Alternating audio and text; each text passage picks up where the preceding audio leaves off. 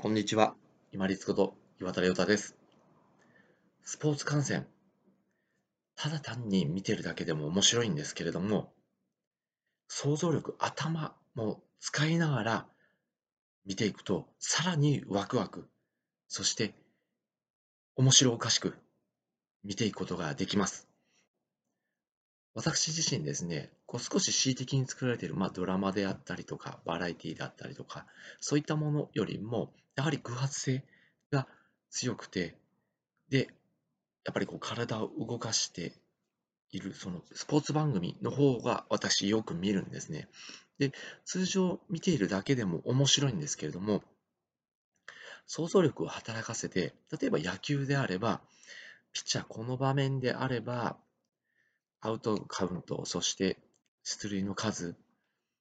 なども考えてですね、あ、どういう球を投げるのかな、あ、じゃあこういう球来るかなってこう考えてみてると、その通りになる時もありますし、違う通りになる時もありますので、結構展開がその後、こう、面白くなってくるんですね。で、他に私が見るものとしては、例えばラグビーとかも見るんですけれども、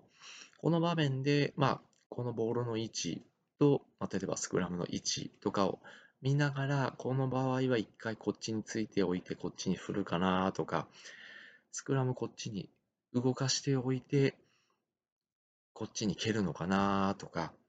まあその経験が足りない中でも、少しこう想像力を働かせて、先の展開を見ながら、スポーツ観戦をしていくと、より面白みが増していくんですね。で、ぜひこれをお勧めしたいのが、例えば、まあ、親御さんと保護者の方とお子さんで、例えばお家でテレビでスポーツ観戦をしてるとしますよね。じゃあ、この場合、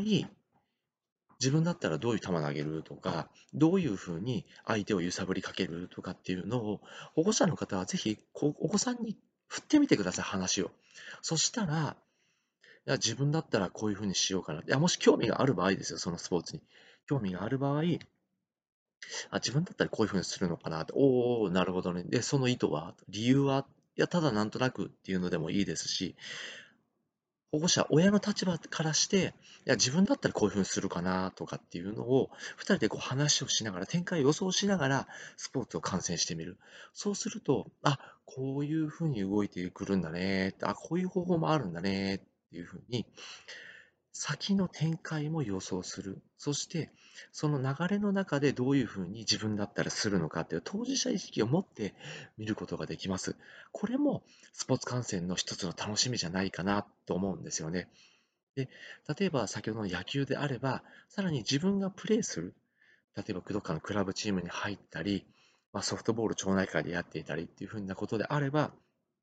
より実践的にそのスポーツ、テレビ観戦を楽しめるんじゃないかなと思っています。まあ、これは、あの、囲碁将棋とかもそうですよね。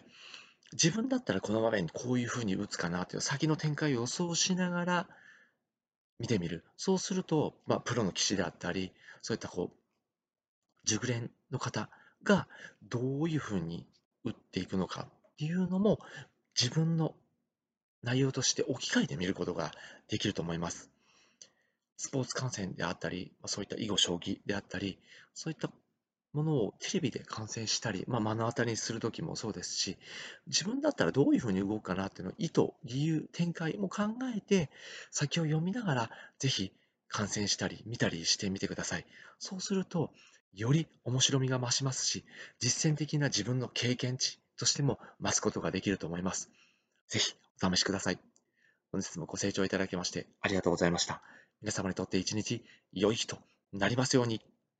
これにて失礼いたします。